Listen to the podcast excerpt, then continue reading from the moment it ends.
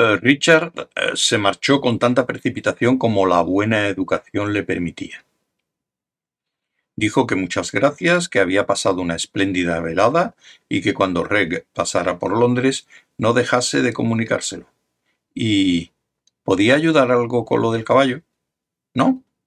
Bueno, pues entonces muy bien y muchísimas gracias otra vez. Cuando la puerta se cerró tras él, se quedó quieto unos momentos considerando la situación.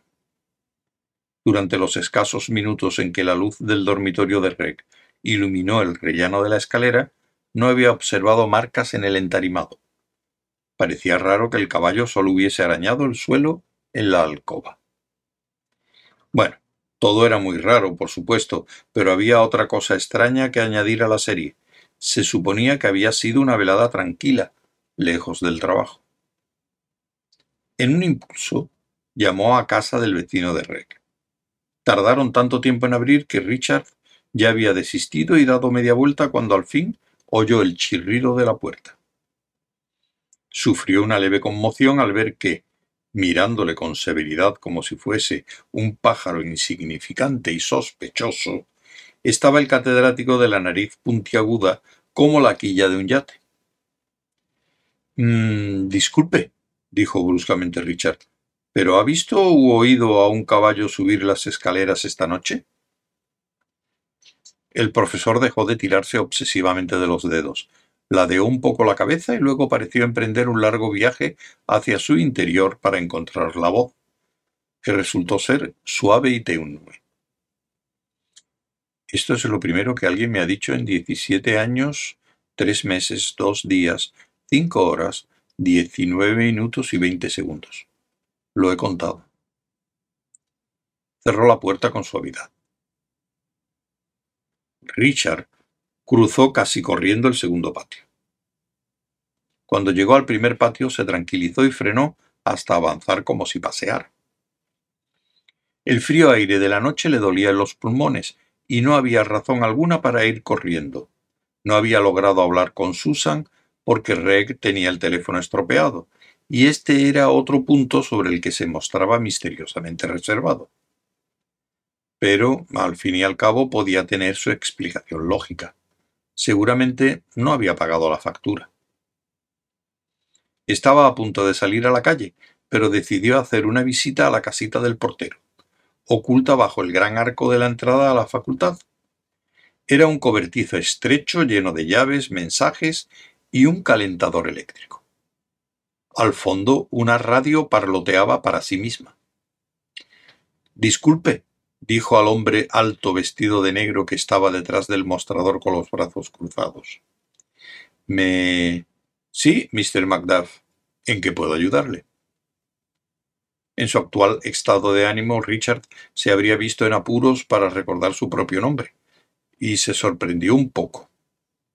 Sin embargo, los porteros universitarios son famosos por su capacidad para realizar tales proezas memorísticas y por su tendencia a demostrarla a la menor provocación. ¿Sabe si hay un caballo en alguna parte de la facultad? preguntó Richard. Quiero decir que si en el recinto universitario había algún caballo. El portero no pestañeó.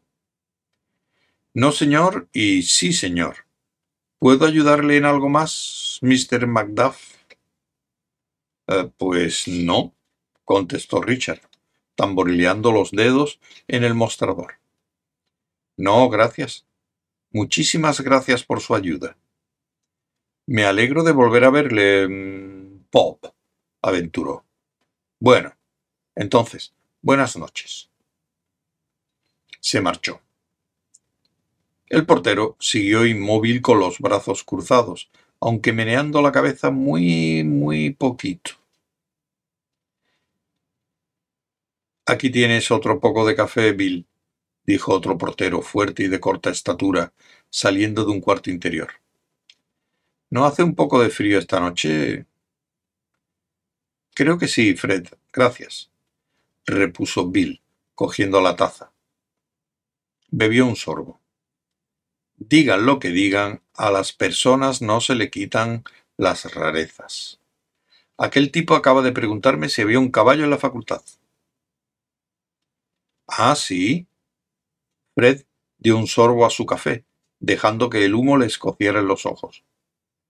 Antes me vino un individuo, una especie de monje extranjero. Al principio no entendí nada de lo que me decía, pero pareció contentarse con quedarse junto al fuego y escuchar las noticias por la radio. Extranjero, ¿eh? Al final le dije que se largara, quedarse junto al fuego de ese modo. Entonces me preguntó que si ese era su cometido, largarse. Y yo le dije en mi mejor tono de Bogart. Más vale que lo creas, amigo. ¿De veras? A mí me suena más a Jimmy Cagney. No, esa es mi voz de Bogart. Mi voz de Jimmy Cagney es esta. Más vale que lo creas, amigo. Bill lo miró ceñudo.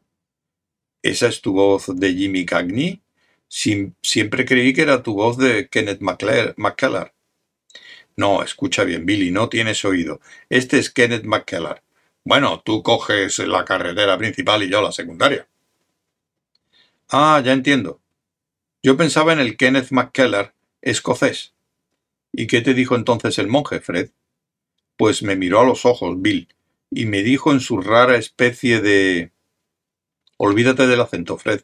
Solo cuéntame lo que te dijo, si es que vale la pena. Solo me dijo que me creía. Ya. Entonces no es una historia muy interesante, Fred. Bueno, a lo mejor no.